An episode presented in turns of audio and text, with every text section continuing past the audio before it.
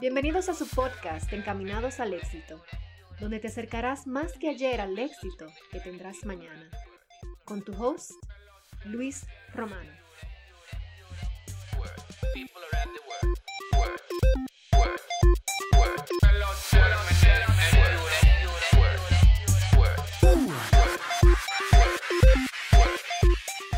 Hello, hello, hello.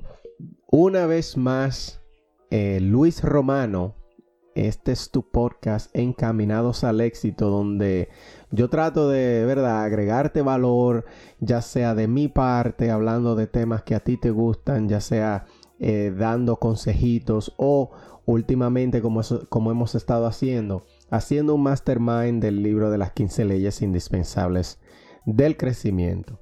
En este episodio, el episodio número 23, eh, sin embargo, tenemos a un invitado muy especial para mí. Compartimos tarima en Santo Domingo en una conferencia llamada Se acaba el tiempo. Es un joven cristiano, emprendedor y además es un coach financiero. Eh, estudió, aunque estudió ingeniería industrial, él ahora mismo labora para una de las grandes eh, eh, organizaciones financieras de Santo Domingo. hizo estudios superiores en finanzas y por eso se desarrolla en esa área. También hizo estudios superiores de alto potencial directivo y emprendimiento. Es el fundador y el director de Hogando Business School, de la cual estaremos hablando un poquito más adelante y ha sido conferencista por más de 10 años. Actualmente también, igual que yo, se encuentra en el, se encuentra en el proceso de publicar su, su libro, su obra magna, vamos a ponerle así, o su obra primaria, eh, de la cual es la, que, es la más difícil. Eh, pero se encuentra en ese proceso.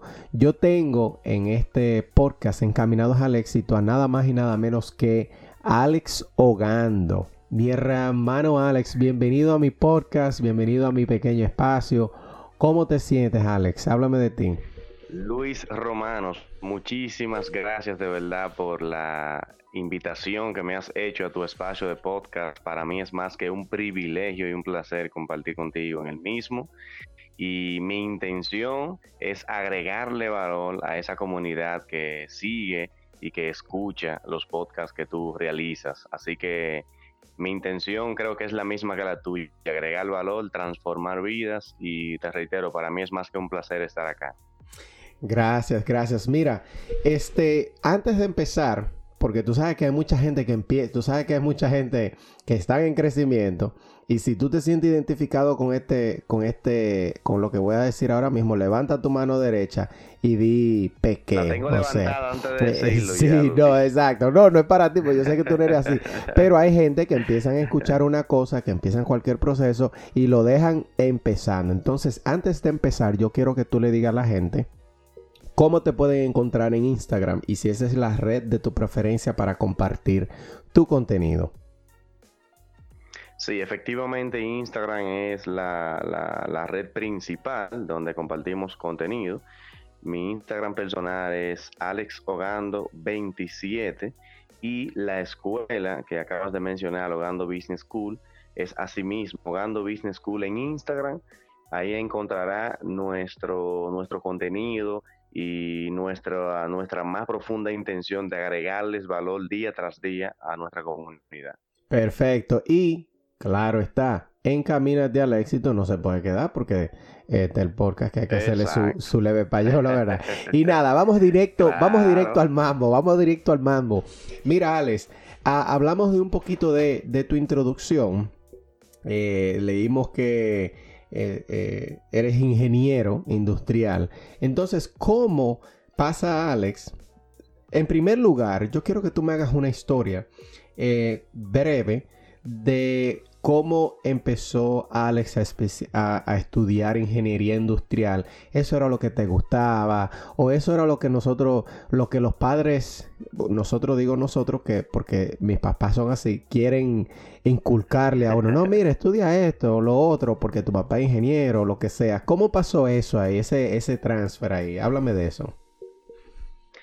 Mira, Luis, yo desde muy pequeño fui muy amante a las matemáticas y las físicas. Me encantaban siempre y era como mi pasión. Eran la materia, eh, a pesar de que mis amigos eran la materia en la que le iba peor, esa a mí era en la que me iba mejor. Y me identificaba mucho con las matemáticas desde muy pequeño. Pero ¿qué ocurre? Cuando yo concluyo eh, el bachillerato, eh, lo que hago es que tengo opciones, o sea, tengo dos opciones en mente, que es economía e ingeniería industrial. Me gano una beca eh, gracias a los resultados que obtuve durante la trayectoria del bachillerato para una importante universidad de acá, de República Dominicana, y esa beca estaba muy ligada a mis patrocinadores eh, que me indicaron que yo debería aprovechar la beca para estudiar una ingeniería, porque la universidad en la que iba a estudiar está posicionada como la mejor universidad que imparte ingeniería del Caribe, no solamente de, República Dominicana.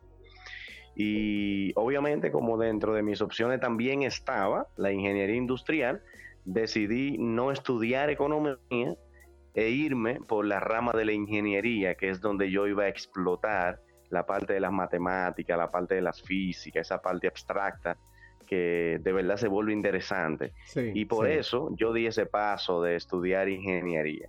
No era que no me gustaba, sino que quizás no era la primera. La primera realmente era economía.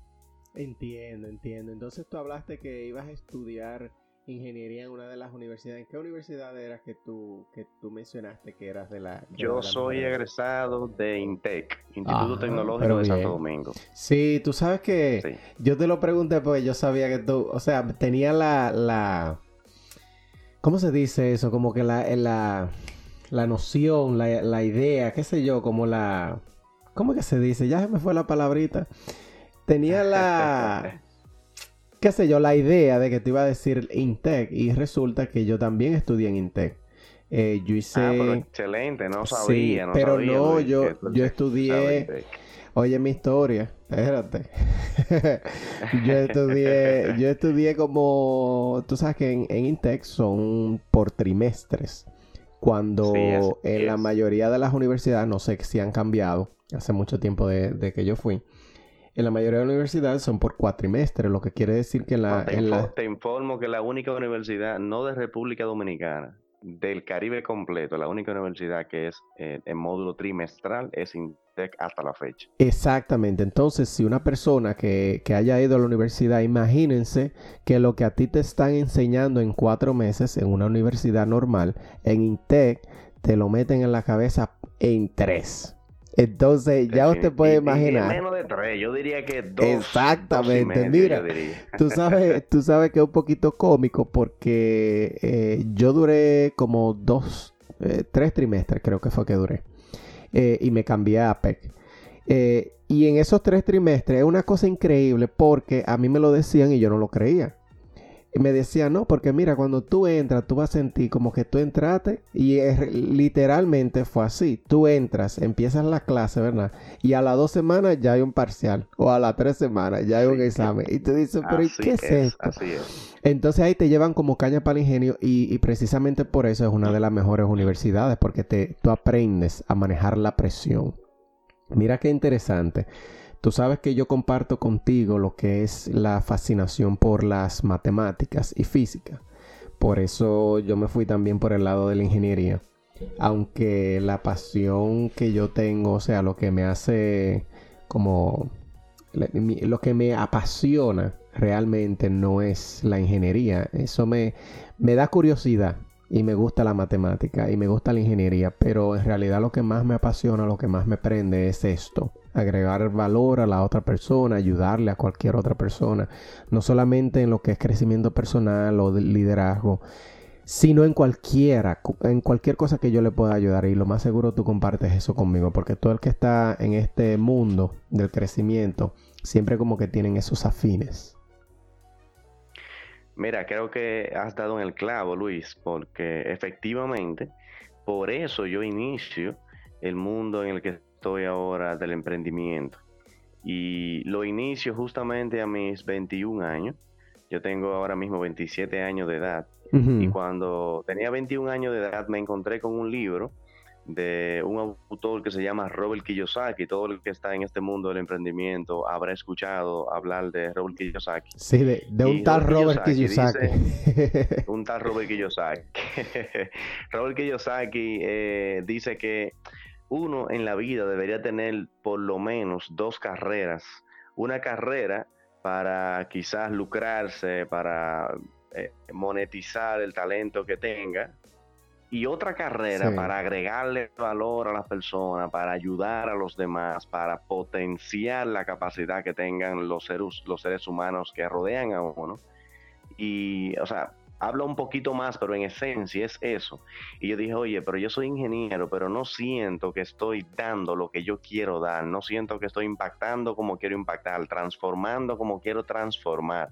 Así que tendré que iniciar algo que me ayude a estar en contacto más directo con las personas que yo quiero ver crecer, con las personas que yo quiero ver eh, desarrollar ese talento que llevan dentro. Y como que desde la ingeniería se me hacía un poquito cuesta arriba lograrlo. Y es en este momento en el que yo digo, oye, me, encanta enseñar, me encanta compartir lo que sé, me encanta leer, me encanta escribir, cómo yo pongo eso al servicio de los demás y, y a la vez Mm, quizás no tenga necesariamente que dejar mi ingeniería. Y así empezó todo, así empezó todo, Luis. Así que coincido contigo con el hecho de que quizás lo que me apasione como tal, lo que me arde el corazón, como tú dices, quizás no sea la ingeniería industrial, es ver los ojos brillar de alguien que ya dejaba de soñar y yo le di una palabra y empezó a soñar otra vez. Esa persona que quizás estaba en un momento en el que sentía que todo se le iba abajo, y que yo llegué en ese momento a su vida, le di una palabra y vi y le, le arrojé la luz como al final del túnel. Y yo dije, óyeme, pero esto me encanta. Y mi meta es seguir impactando a miles y miles de personas alrededor del mundo a través de esto que estamos haciendo. Exactamente. Y mira, una pregunta, eh, Alex.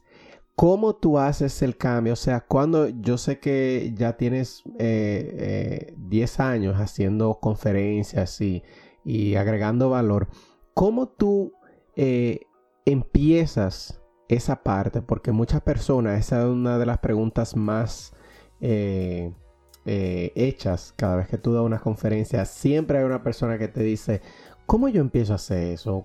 ¿Qué tú crees que yo puedo? ¿Cómo yo puedo empezar? Porque a mí me gusta eso. ¿Cómo tú empezaste, Alex? Háblanos un poquito de esa transición. O no transición como tal, sino eso que descubriste que sabes qué es lo que te gusta, ¿cómo tú pudiste empezar en esa, en esa área? Háblame un poquito de eso. Mira, Luis, para yo responder a tu pregunta, me, voy a remontar a la introducción que hacías al principio, cuando decías que yo soy un joven cristiano. Me, voy a, me, voy a remontar ahí porque así inició todo.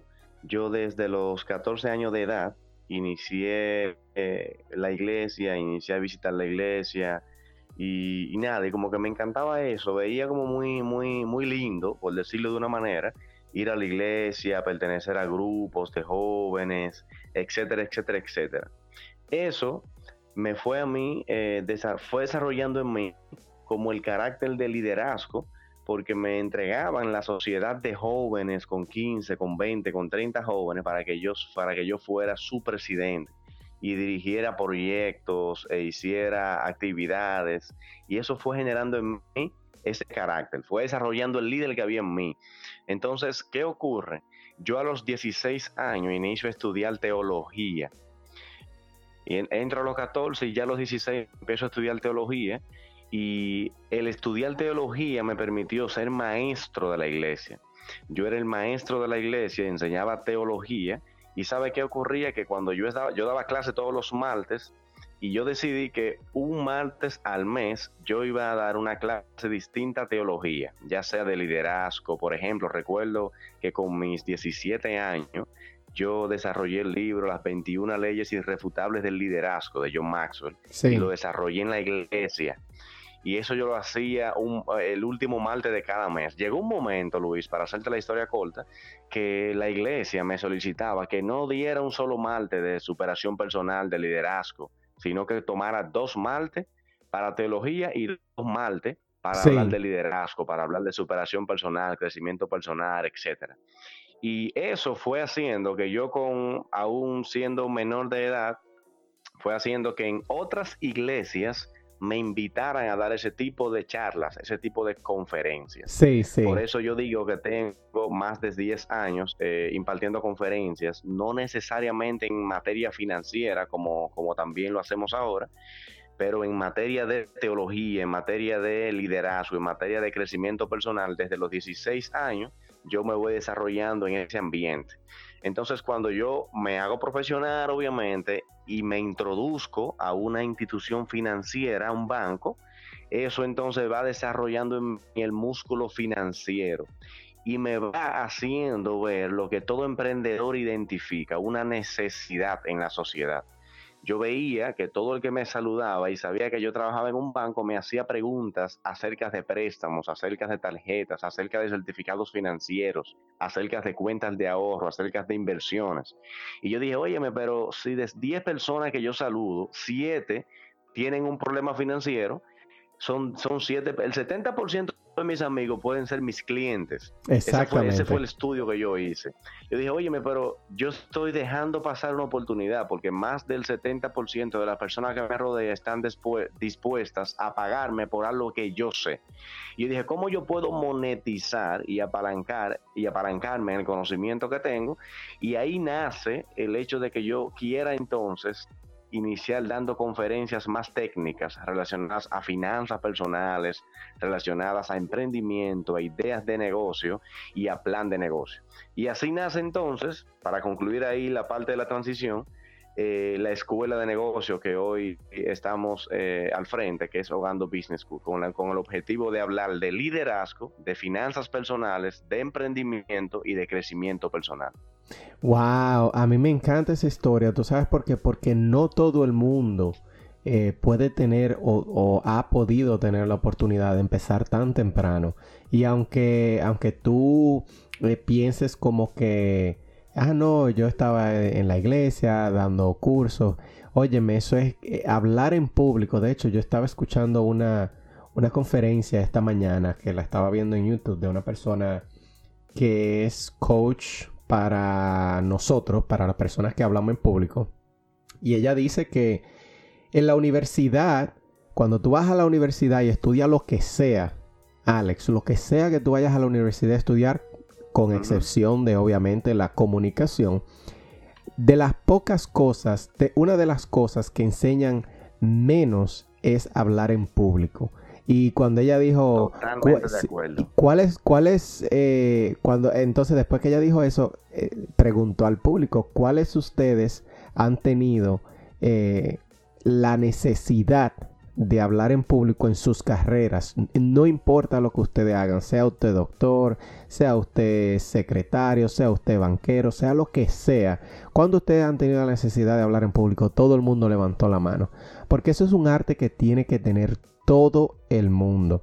Hay mucha gente que piensa que no y tiene la mala eh, percepción de que hablar en público es simplemente para personas como nosotros que dan charlas, conferencias o lo que sea. Sin embargo, eh, para tú hablar en público, para tú saber hablar, tú saber hablar en público es muy importante para cuestiones como hacer una buena entrevista de trabajo para reuniones en tu trabajo.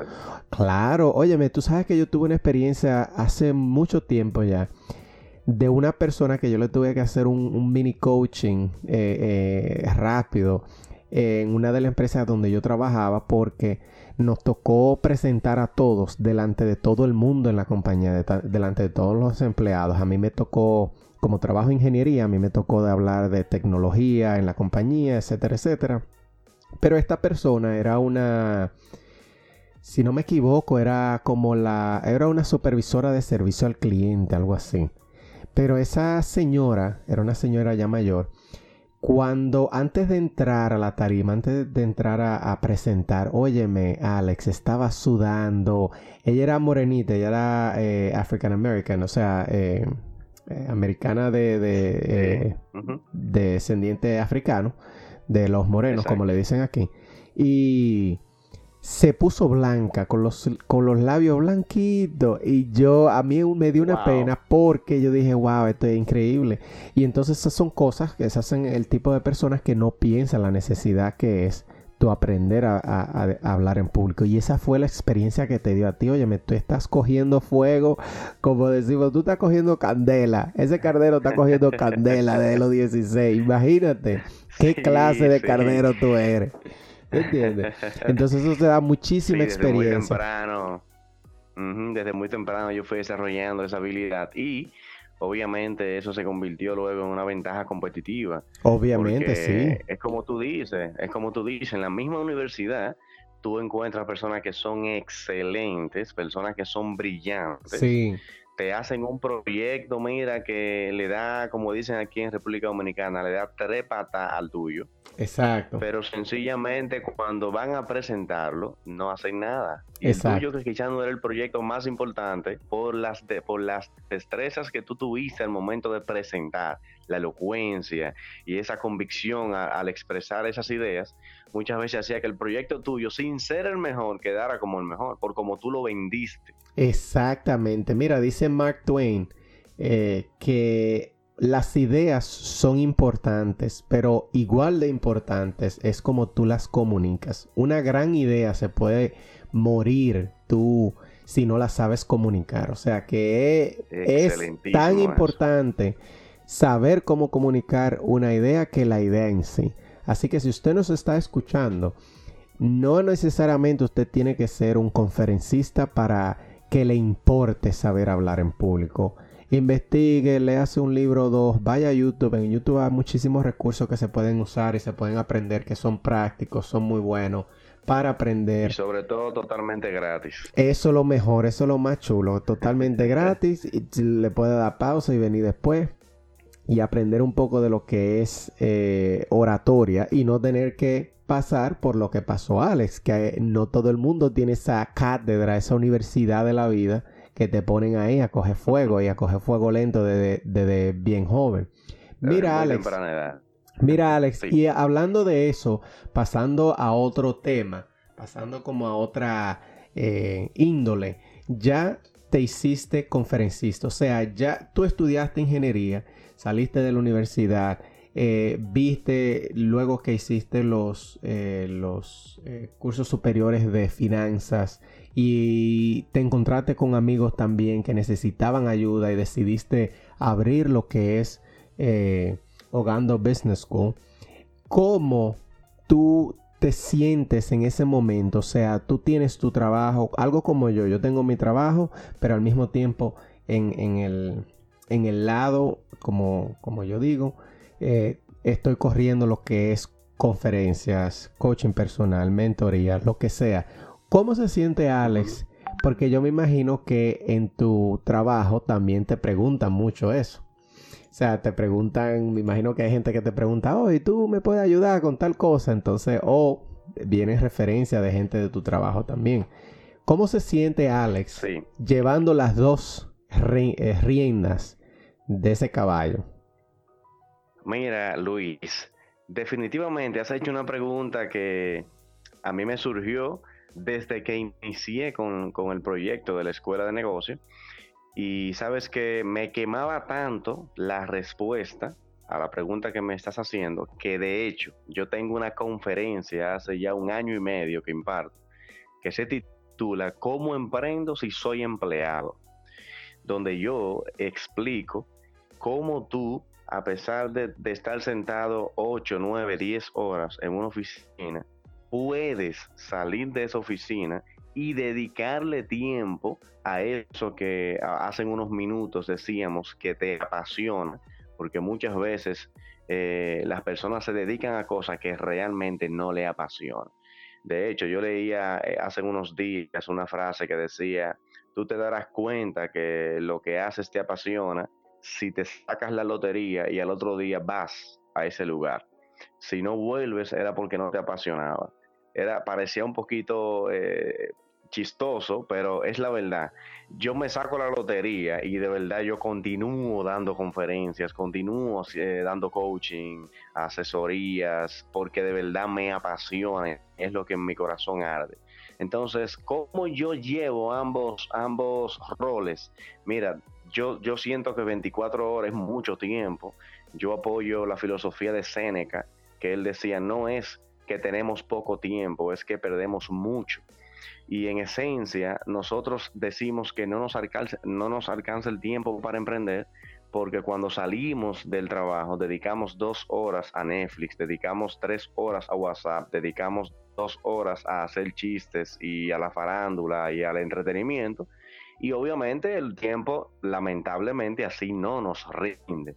Ahora imaginemos, que es lo que yo digo en la conferencia y, y a la vez te estoy dando la respuesta, es, ese es el diario mío, el diario, el diario de vida mía es ese.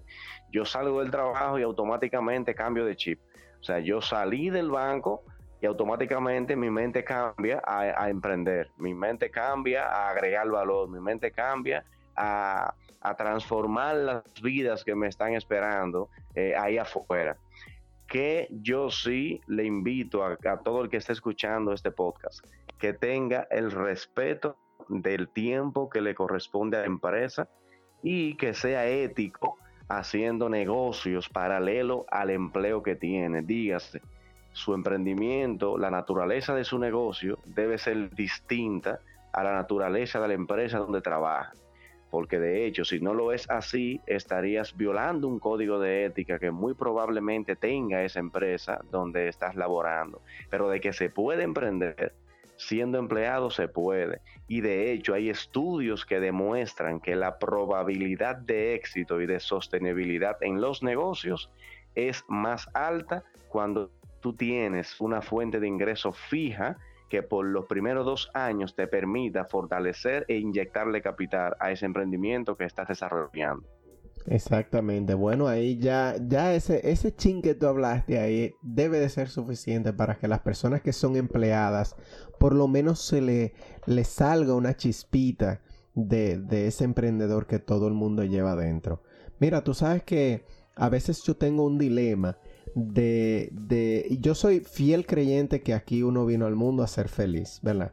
Entonces hay mucha gente que quizás son felices trabajando para otro. Para mí, en mi opinión personal, no hay nada de malo en eso, siempre y cuando tú te sientas satisfecho y, tengas una vida, eh, estés viviendo una vida con propósito, pues no hay, no hay nada de malo con eso.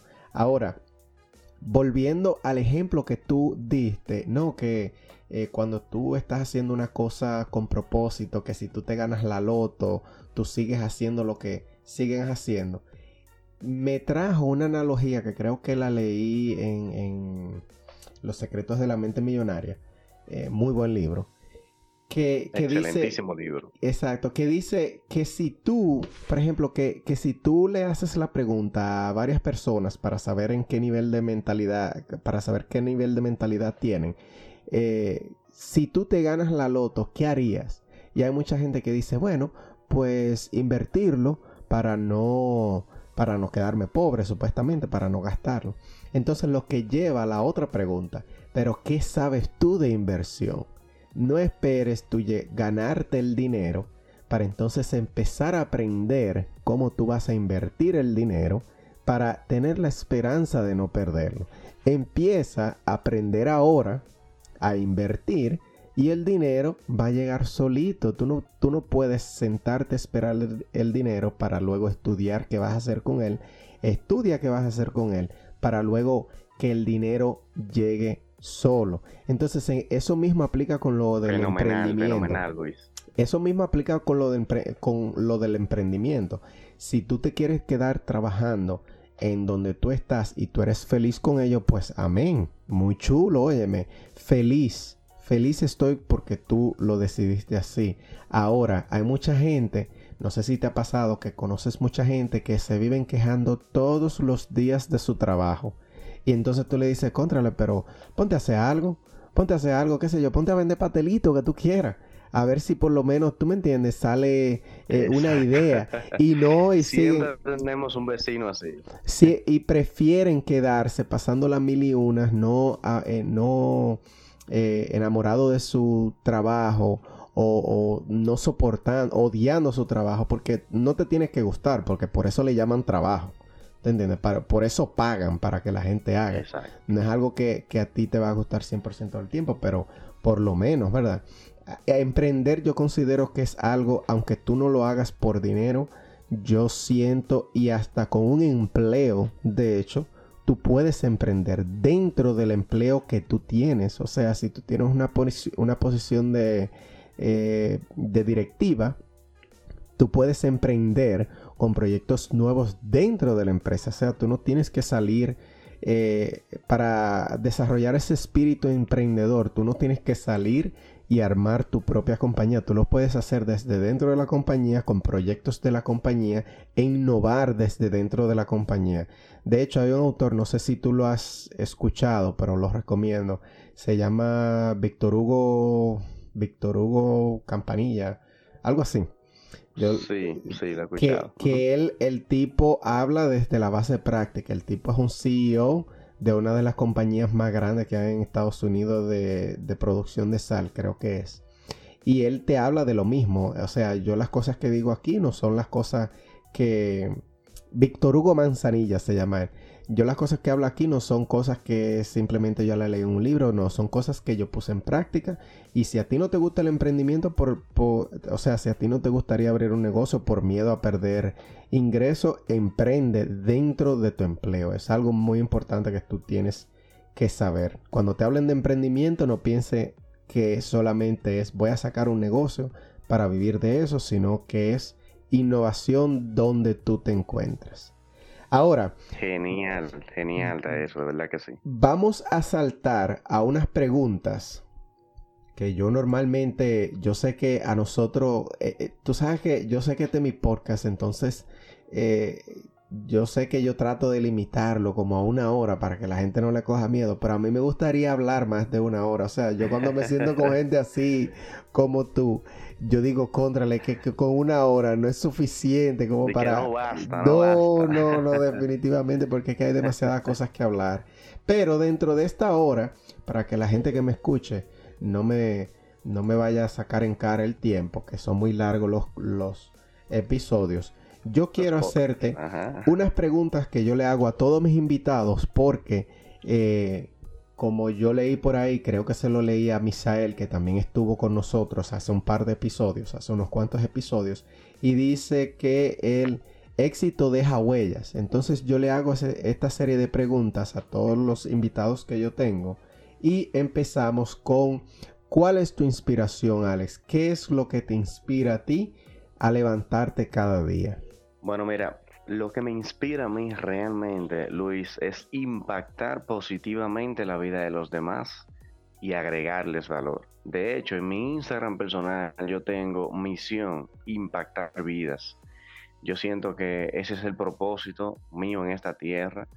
Dios bendice a las personas a través de lo que yo estoy haciendo y créeme que eso es lo que me enorgullece cuando escucho a alguien que dijo, que me dice, yo cambié de rumbo, yo cambié el sentido de mi vida después que escuché esa conferencia, después que leí esa frase, después que escuché, escuché esa charla. Entonces definitivamente eso, eso es lo que me apasiona. Y es como que una redundancia yo decirte que mi inspiración es inspirar a otros. De hecho, yo tengo una frase que dice, procura inspirar antes de expirar. Wow, repíteme eso ahí para la gente de atrás que no te escuchó. ¿Cómo es que dice la frase otra vez? Esa frase dice lo siguiente, procura inspirar antes de expirar. Excelente. Explícame un poquito por qué tú dices esa frase, a ver si coincide con lo que yo estoy pensando. Mira, hay personas que vienen a este mundo y se pasan la vida como que vivirán como Matusalén. Matusalén es un hombre que menciona la Biblia que vivió 969 años. Y en otra conferencia que yo tengo, yo le digo a la gente, mira, todos vamos a morir, lo que tú vas a hacer, hazlo, ahora. Hay gente que piensa que va a vivir como Matusalén, sin embargo, no, la vida cambia de la noche a la mañana. Tú estás aquí hoy, pero no sabes si estarás mañana. Entonces, eh, vivir para inspirar es aprovechar el tiempo, es agregarle valor a los que te rodean, es transformar la vida de quienes te necesitan antes de que expires, antes de que mueras, porque es muy seguro que vas a morir. De hecho, hay un refrán que dice que la, la muerte está tan segura de su victoria que nos ha dado toda una vida de ventajas. Entonces, inspiren antes de que expiren. Wow, excelente nos da una gabela, nos da toda una, una vida de gabela. ¿Tú sabes, una vida de gabela. Tú sabes que hablando de esa misma palabra, yo voy a aprovechar y voy a recomendar un libro que lo leí este año. Si no lo has leído, léetelo, porque aunque habla de muy eh, pocas palabras, se va en profundidad de varias palabras que, que son muy buenas, que tienen significado para lo que nosotros hacemos. Se llama Aspire en inglés. en, español me imagino. No me lo he leído. Sí, yo te lo voy a enviar. Yo lo. Ah, eh, excelente, excelente. Tú sabes lo que yo hago. Te voy a recomendar que haga esto. Que quizás mucha gente no lo hace. John Maxwell en sus libros, en la mayoría de sus libros, por lo menos en lo que yo tengo, él siempre hace cita de los libros de donde él extrae la información. Entonces, todos esos libros, si tú te vas a la parte de atrás, en lo último del libro, hay un índice de todos los libros de donde él sacó toda esa información. Y yo todos esos libros lo he añadido a una lista de compra para ponerlo ahí a... Oye, genial, Luis. sí, porque yo dije... claro. Estoy anotando ya, de verdad que sí. Claro, pues tú, tú, lo que tienes que pensar, oye, me siete hombres sacó esa información de otro libro, yo quiero ir a leer ese otro libro, ¿tú me entiendes? Entonces esa es la idea, mi hermano. Mira, Vamos a la otra pregunta este, que yo tengo aquí para ti. ¿Cuáles son los miedos que tiene Alex Ogando? Y cuando hablo de miedos no estoy hablando de, de miedos naturales, a lo que todo el mundo por evolución tiene, sino a los miedos, qué sé yo, eh, mentales, barreras mentales que, o límites mentales que tú tienes. Háblame, háblame de eso. Mira, si tú supieras, Luis, que mis miedos están muy asociados con eso mismo que me inspira. El miedo mío realmente es, eh, no, o sea, partir de esta tierra sin lograr inspirar a miles y miles de personas que yo me he puesto como meta, sin lograr escribir los libros que yo tengo en proyectos, sin lograr pisar las naciones que yo me he propuesto pisar, impactando vidas. O sea, el, peor, miedo mío es, y lo que más me aterra, Luis, es perder el tiempo, dejar pasar el tiempo sin hacer lo que yo fui llamado a hacer, definitivamente. Excelente, sin haber explotado tu potencial, excelente. Y mira, muy buen miedo de tener porque eso te forza a tu desarrollarte más y a crecer más. Y eso es lo que me hace eh, tirar para adelante día tras día, hacer lo que tengo que hacer, no perder tiempo y estar y mantenerme enfocado. Exactamente. Mira, y algún consejo que quizás alguien te haya dado o que alguien te dio que tú siempre lo llevas pendiente, algo que tú puedas pensar, que te llegue a la cabeza cada vez que tú vayas a tomar alguna decisión, qué sé yo, algo que siempre te o que te impactó tanto que tú siempre lo llevas pendiente. Yo me estoy remontando, cuando tú me estabas haciendo esta pregunta, me estoy remontando cuando yo estaba en tercero de básica, con apenas 8 o 9 años, y hubo una profesora, eh, a ella le decían Vita, se llama Faustina Sierra. Ojalá y ella pueda escuchar este podcast en algún momento. Sí. Ella dijo en una ocasión, procuren ser el mejor de donde ustedes estén y siempre pertenezcan a los grupos pequeños, porque los grupos pequeños son más exclusivos, son más brillantes, son más especiales. Nunca pasen de ser el tercero, sean el primero y como el peor de los casos sean tercero. Y eso a mí se me grabó, Luis, en la mente, para siempre. Oye, para siempre se me grabó en la mente. Qué bien, me gusta. Desde ese momento yo siempre he sido y he luchado por estar, no me gusta estar en grupos grandes. Por ejemplo, si hay 40 gente, siempre fíjate que hay dos o tres personas que están hablando de algo muy interesante. Mientras que 30 y están hablando de lo que está pasando en el momento, de entretenimiento, de farándula. Entonces, siempre procura pertenecer a los grupos pequeños, porque son más exclusivos los grupos pequeños. Y si estás dentro de pocas personas, trata de brillar, trata de sobresalir, no de manera competitiva, no de manera de pisotear a los demás, sino que tú seas ejemplo, que tú marques la diferencia, que tú seas una lumbrera donde quiera que vayas. Y ese es el consejo que yo me llevé desde muy pequeño y lo he venido arrastrando en todo lo que tengo de, vida. Excelente, excelente. Me encantó porque te habla de varias cosas, te habla de lo que es la ley del entorno, te habla de, la, de lo que es cuando tú te encuentras en un grupo, procura no ser el mejor del grupo tampoco, te habla de, porque si tú eres el mejor, entonces quiere decir que tú estás... Vamos a crecer. Exactamente, tú estás en, los, en lo más alto que se puede llegar en ese grupo, por lo tanto estás en lo más bajito del grupo que sigue. Así que... Excelente, genial, genial. Mira, ¿qué libro tú estás leyendo o cuál fue el último libro que leíste?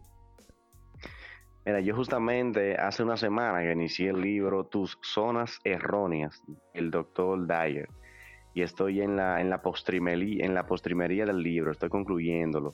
Es un excelente libro y de verdad ilustra cómo nosotros vivimos en zonas que no nos pertenecen, pero que hemos venido aprendiendo a vivir en ellas sin darnos cuenta aprendemos a ser celosos, aprendemos a ser desgraciados, él dice en el libro, personas que son malas, personas que son rencorosas. Tú no eras rencoroso cuando naciste, tú no eras un desgraciado cuando naciste. Si hoy lo eres es porque lo has aprendido.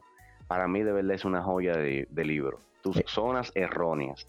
Exactamente. Me, no lo he leído el libro, pero me imagino que eso va con, con lo que es los paradigmas con los que uno crece. Hay muchísimos paradigmas de conducta que uno ni siquiera sabe. Eh, yo siempre me, me, encanta hablar con mi esposa de eso porque así como yo le, le, así como yo noto cosas en su personalidad que yo le digo, mira, tú eso es una conducta aprendida, eso, eso, eso se puede mejorar. Así mismo me la, me la nota ella a mí porque hay muchísimas cosas que uno lo hace inconscientemente. Uno de los mejores ejemplos que, yo le doy a todo el mundo para que tú lo, quizás lo, tengas pendiente y lo, y lo uses es en cuestiones de racismo, porque ahí es que hay más polaridad. Eh, si tú te fijas en Dominicana hay mucho racismo oculto porque es parte de la, es parte de la cultura. Y nosotros como nacimos... Sí, definitivamente. Sí, como nosotros nacimos en esa cultura, eso es una cosa que es de la historia. O sea, yo no puedo eh, culpar a nadie. No, de hecho, no culpo a nadie. Porque eso es simplemente nosotros nacimos en ese ambiente y nacimos con esa nadie cultura. elige donde nace, Exacto. definitivamente. Y hay muchísima gente, muchísimos dominicanos que me he encontrado yo aquí que me dicen, no, allá no son racistas, que este que lo otro. Y yo le hago el simple ejemplo, este simple ejemplo. Cuando una niña nace, o un niño, o lo que sea, nace con el cabello crespo, allá en Dominicana se dice que tiene el cabello malo. Exactamente. Entonces eso, eso está, eso es culturalmente eh, como inyectado. Desde que nosotros nacimos, nos crían como con esa filosofía de que, ah, no, esa muchacha tiene el cabello malo, o ese muchacho tiene el cabello malo. ¿Quién carajo le dijo a usted que hay cabello bueno y hay cabello malo? ¿Tú entiendes? Entonces, e, entonces eso es y eso es una cosa inconsciente. Mucha gente, la, la gran mayoría, no lo hace conscientemente. Pero uno que siempre busca cómo crecer, cómo mejorar, eh, y leyendo también, yo me di cuenta de eso. Yo dije, contrale, pero es verdad. Nadie tiene cabello bueno o malo. Eso es simplemente subjetividad. A ti te gusta o no te gusta un cabello. El tipo de cabello es diferente, pero no es bueno ni malo. Tú no puedes decir, exacto, tú no puedes decir que es bueno y malo, pero allá hay una cultura así. Y es muy buena. Ese tipo de libro también, eh, tus zonas erróneas se llama. Ese tipo de libro te abre mucho la mente en cuanto a lo que uno vive día a día y, no se da ni cuenta, lo vive inconscientemente. Me, encantó. Yo creo que lo tengo en mi lista de compra. Sí, yo creo que lo tengo en mi lista de compra, pero no va para este mes. Ya yo compré los libros de enero y febrero Eh, creo que me llegan mañana. Muy bien, muy bien, te felicito. Eso es excelente. Sí, mira, tú sabes que la otra pregunta que te tengo, Alex, es eh, un libro, ya hablaste del último libro que estás leyendo, pero yo quiero que tú me recomiendes un libro que te haya impactado lo suficientemente que tú, cuando alguien te pregunta, oye, Alex, recomiéndame un libro, ¿qué tú piensas? ¿Cuál es el primer libro que te llega a la mente por el impacto que te causó? Mira, yo soy muy extraño porque yo cuando me hacen esa pregunta le digo, mira, depende, depende de lo que tú quieras. Ajá. Explícame. si tú eres un tigre, si tú eres un tigre que te encantan las finanzas, para mí, para mí a nivel financiero, el libro que yo recomiendo uno es Los secretos de la mente millonaria de Tim Eker. Para mí ese es un tremendazo libro que impactó mi vida, transformó mi mente realmente y cambió la manera de cómo yo percibía el dinero. Sí. Entonces, justamente por eso yo le hago, yo le hago la referencia a la persona. Mira, si tú quieres aprender de finanzas y quieres que tu mente sea transformada, te recomiendo los secretos de la mente millonaria. Déjame hacerte. que creo que si tú quieres. Te iba a hacer un paréntesis ahí, Alex porque yo lo estoy leyendo por segunda vez. Y tú sabes que ese libro también, aparte de las finanzas y aparte del dinero, es el enfoque principal. Pero ese libro tiene excelente enfoque en, en el tema de la abundancia. En el tema de cómo tú puedes pensar en abundancia. Tú sabes que en el universo no podríamos, podríamos gastar otra hora ahí hablando de eso, pero e, ese otro enfoque que se le da, si tú lo ya lees lo de la parte de financiera y quieres leerlo otra vez para eh, aprender más lo que es abundancia, tú simplemente tienes que cambiar. Cada vez que él habla del dinero, tú lo cambias por amor, vamos a poner así. Y, y, y la misma teoría también funciona de la misma manera. Me encanta, ese libro también es uno de los mejores libros que, que se han podido escribir y que todo el mundo recomienda también porque es tan bueno, es muy bueno. No, demasiado bueno. Y mire, aprovechando que tú hablas ahí de la abundancia, Luis, perdón que te interrumpa brevemente. Sí. Hay un libro interesantísimo de Sergio Fernández, un español emprendedor, una joya, de verdad es una estrella el hombre. Sí, yo sé. Él tiene un libro donde habla de abundancia. Sí, y créeme que hay ideas que él desarrolla en ese libro que están inmiscuidas en los secretos de la mente millonaria. Hago este comentario para darle peso a lo que acabas de decir, que es totalmente cierto. Tiene una, una gran connotación de abundancia el libro de Tim Aker. Sí, mira, es, hablando de, Sergio, eh, para el que no lo conoce, es bueno, por lo menos en mi persona, es uno de mis mentores remotos, uno de esos mentores que tú no conoces, pero son tus mentores como quieras. Eh, eh, coincidimos en eso, viejo. ¿eh? Sí, en base a él, de hecho, en base a Sergio, es que yo he modificado, de hecho, muchas de mis conferencias yo las he modificado en base a lo que él ha dicho. Eh, yo lo modelo mucho a él porque me gusta cómo él da las conferencias. Él no es muy como de estas personas que, que dan una charla con mucha pasión, pero al mismo tiempo no te duerme porque, tú sabes, te mantiene como a, y la información también que da coincide mucho con mi manera de pensar y es uno de mis preferidos, es uno de mis favoritos. Sergio Fernández es una estrella, de verdad que sí.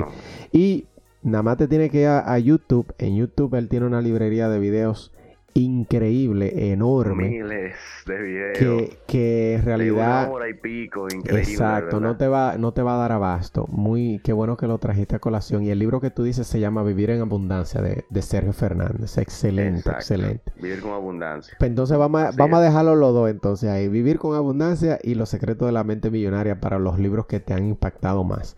Y Hablando de otra cosa, yo me imagino que una persona que brega con finanzas, para el que no sabe lo que brega, eh, una persona que eh, trabaja con finanzas, vamos a ponerlo así, porque hay mucha gente que, no son dominicanos y, no lo entiende. Trabaja con finanzas todos los días, trabaja manejando dinero por todos los días. Me imagino que una persona así tiene que tener algún ritual, algún hábito que hace todos los días y que no se puede ir a la cama sin hacerlo. Algo así eh, Alex Ogando tiene en su día a día? Mira, si tú supieras que está muy relacionado con mis principios, te decía que, soy cristiano, y algo que yo no voy a la cama, ni me levanto de la cama sin hacer, ¿sabes qué es? Es orar. Eh, yo respeto a todo aquel que no cree en Dios, obviamente hay que respetar, pero yo he decidido creer en Dios y eso es algo como que no falta en mi vida. Siempre yo presento mi vida al Señor desde que me levanto y antes de acostarme. O sea que si algo que yo formaría como un mantra en mi vida, algo que no falta en mi vida, yo diría, eh, Luis, que es la oración. Excelente y amén. Mira, tú sabes que a la gente que no cree, yo no creía. Hace un año atrás, Alex, así como tú me ves, yo no creía. Y yo viví, o sea, yo vengo de una familia católica y cuando llegué a Estados Unidos, que fue hace como 17 años, como que perdí la fe. Ah, la fe en el Señor, o sea, me alejé del Señor, que es lo como me lo han explicado. Eh, y como que no le daba cabida, o sea, no, como que no, ¿te entiendes? Como que no entendía eh, muchísimas cosas, siempre me cuestionaba muchísimas cosas, pero hace un año, un año y medio, más o menos para acá, yo decidí, yo dije, tú sabes que déjame yo empezar a leer de nuevo y a empezar a orar. Y como que me conviene más porque me han pasado demasiadas cosas buenas. Entonces yo dije, contrale, pero aunque sea por conveniencia, vamos a creerla. Oye, y de, ahí para acá, yo te puedo decir con una mano en el corazón, de verdad. Sí, sí, no, de verdad, con una mano en el corazón te digo, oye, de ahí para acá, como que las cosas han cambiado del cielo a la tierra en cuanto a lo que me pasa y en cuanto a lo cómo me siento por dentro. Eh, es algo increíble y si usted no cree, pues bien, no tiene que creer. Pero yo le estoy diciendo testimonio propio que es mejor de este lado, crúzase para este lado. Pero nada, no, estamos aquí. claro, pruébalo, pruébalo, para, que, no te vas a arrepentir. Pero no estamos aquí para evangelizar. Exacto. Pero hay que dejar su chinita, hay que dejar su semillita. Mira, algún, ¿tú tienes algún momento que tú te hayas sentido eh, tú sabes de estos momentos cuando tú cantas victoria, cuando tú miras hacia atrás, cuando tú completas un proyecto que, que tú mismo te hayas dicho, óyeme, lo logré. No solamente por el proyecto, sino algo que tú te hayas sentido sumamente exitoso. ¿Algún momento que puedas eh, eh, recordar y, compartirlo con nosotros? mira Luis, parecerá como un cliché lo que voy a decir, porque es muy utilizado por la mayoría, por las masas, decir que es el momento del logro, el momento de la victoria. Y te hago esta, este, este preámbulo porque de verdad para mí no es un cliché, por lo que se significó para mí. Y fue el momento en el que yo eh, me gradué de ingeniería industrial en Intec. ¿Por qué ese momento para mí fue un momento de éxito, un momento de logro, un momento de triunfo? Porque brevemente te, digo, em, mis padres nunca habían tenido un hijo que se graduara de la universidad. Em, yo vengo de una familia de muy escasos recursos.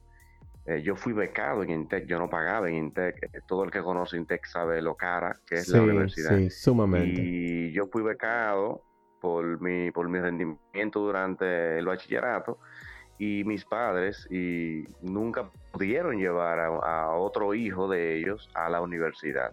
Y en el transcurso de mi carrera, para hacer la historia corta, a mis padres le dieron dos preinfartos y tuvo que dejar de trabajar. A pesar de que yo era becado, tenía que buscar el dinero para el transporte, el dinero de gastos administrativos, etcétera. Y mi madre tuvo que dedicarse a trabajar, luego de que ya llevaba más de 20 años sin trabajar, tuvo que dedicarse a trabajar para ayudarme porque como tú bien decías, Intec es muy intenso como para tú mantener una beca y trabajar a la vez. Y trabajar, eh, Yo intentaba buscármela dando, dando, dando monitoría, dando eh, cursos y demás, pero muchas veces no alcanzaba. El tema es que durar esos tres años y medio en Intec, cogiendo esa pela, como dicen aquí en República Dominicana, y viendo a mis padres entregando el alma y el corazón con tal de que yo me graduara, yo llevarlos a ese día, el día de la graduación, y entregarles el título en sus manos, eh, Luis, para mí de verdad, créeme que me, me ponga tan melancólico hablando de esto. Sí. Para mí ese ha sido mi mayor logro en la vida, de verdad que sí. Oye, yo me imagino tú contándomelo y a mí se me, se me engranojaron los pelos, como dice universalmente, se me puso la piel de gallina porque me imagino que es uno de, esos momentos que definitivamente fueron de los más grandes para ti. Y, me encanta que, que, que, lo hayas podido lograr de esa manera porque eso es un testimonio que no todo el mundo tiene también. Eh, a mí no me gusta decir, tú has tenido mucha suerte, porque yo en realidad no creo mucho en la suerte. Y todo el que está en crecimiento, todo el que está en cuestiones de, de emprendimiento, quizás coincide en lo mismo. No hay suerte, lo que hay es mucho trabajo. ¿Te entiendes? Entonces una, una persona que... A mí, tú sabes que yo le empecé a coger poco cariño a la palabra suerte cuando yo llegué aquí.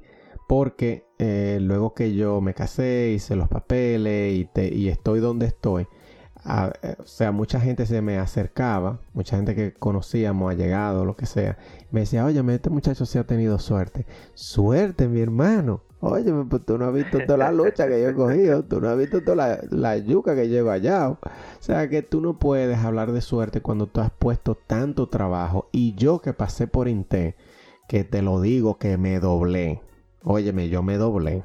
Porque, así como te explicas, es una universidad que tiene mucha presión y no me permitía a mí trabajar para pagarla. O sea, yo, y entonces estaba mi mamá, que mi mamá es profesora. Imagínate, yo iba a la universidad y tú sabes que eso es fuego por arriba y fuego por abajo. Después me pasaba un día entero en la universidad cuando no estaba en clase, estaba en una biblioteca estudiando y luego que llegaba a la casa me encontraba con mi mamá diciéndome, óyeme, pero yo no te voy estudiando. Digo, pero ¿y qué es esto? Entonces, entonces yo, imagínate un muchacho también que, que tenía que trabajar también para ayudar en eso. Yo dije, no, yo no voy a estar en esta presión.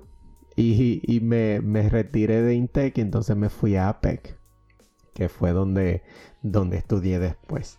Pero nada, mi hermano, muchísimas felicidades. A mí eh, en, ese, en ese tipo de situación me hubiese encantado estar ahí para, para verlo, tú sabes, porque esas son cosas que no todos los días se ven. Y yo estoy casi seguro que aunque tú tengas éxito en cualquier otra cosa, muy pocas cosas se le van a acercar a ese, a ese momento que tú viviste ahí cuando entregaste ese título. Mira, has dicho una gran verdad, Luis. Has dicho una gran verdad. Créeme que yo he logrado muchas cosas y de verdad mm, no, no, no, se, le pegan, ¿verdad? no se le pega. Claro, porque es que el, los, definitivamente. los resultados y el éxito se miden en base al trabajo que tú cogiste para lograrlo. ¿Te entiendes? Si a ti algo te resultó muy fácil, tú no le das la, tú no le das tanta importancia y para ti no vale tanto. Pero si tú cogiste pela y cogiste trabajo y que no solamente tú, sino gente que cercanas a ti a las que tú quieres, cogieron pela y cogieron trabajo, cuando tú logres ese, ese resultado que tú quieres, eh, en el caso de la universidad, cuando tú te gradúes, óyeme mi hermano, mire, ese trofeo tiene mucho peso, pero mucho, pero mucho peso. Así es, así es, definitivamente dos cosas para terminar. Bueno, vamos a, primero a la, primera, ya la última pregunta que tengo, y luego para cerrar, para que me compartas unas, unas palabras para las personas que te oyen. Antes de continuar y hacer la última eh, pregunta, a todo el que nos escucha, que esto yo debí, yo debí de hacerlo en el principio para que la gente no se me vaya. A todo, a todo el que nos escucha eh, y que vive en Estados Unidos, quiero que sepan que nosotros tenemos un proyecto eh, ahora mismo llamado Latino Business Club. Es un proyecto para personas, si tú estás escuchando este podcast, es un proyecto para personas como tú. Es un club exclusivo de personas que están en crecimiento, de personas como Alex, como yo, que nos reunimos mensualmente. Ahora actualmente solamente está en la región este de Estados Unidos. Nos reunimos mensualmente dueños de negocio, emprendedores, gente que está en crecimiento, gente que son experta en liderazgo, gente que son experta en marketing. Nos reunimos mensualmente para hacer, como le llaman aquí, networking, para hacer relaciones, para que tú te conozcas. Y además son personas que le llegan a su email eh, los anuncios cuando hay talleres. Así que si tú quieres saber más acerca de Latino Business Club, solamente mándame un DM mándame un mensaje que yo te llego, te hago llegar esa información.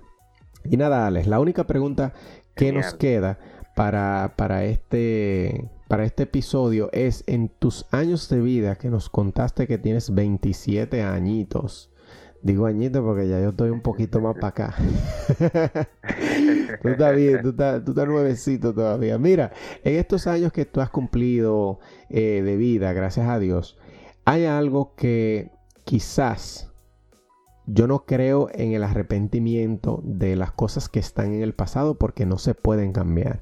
Pero si hay algo que te diera la oportunidad de tú cambiar algo, hay algo que tú cambiarías o harías diferente, no necesariamente cambiar, pero harías diferente, quizás mejor. Mira de qué yo me arrepiento, Luis. Yo me arrepiento de no haber leído a mis 17 años en adelante los libros que me leo, por ejemplo, ahora. Me arrepiento de quizás pasarme un año completo en aquellos momentos en los que te comentaba que estaba en iglesia y que estudié teología. Eh, no era muy dado, inclinado a la lectura. Quizás yo me podía leer un libro eh, de cada tres meses, cada cuatro meses. Sin embargo, ahora yo por lo general me, leo dos y tres libros al mes y estoy eh, siendo más agresivo con el objetivo de llegar a cinco o seis libros al mes.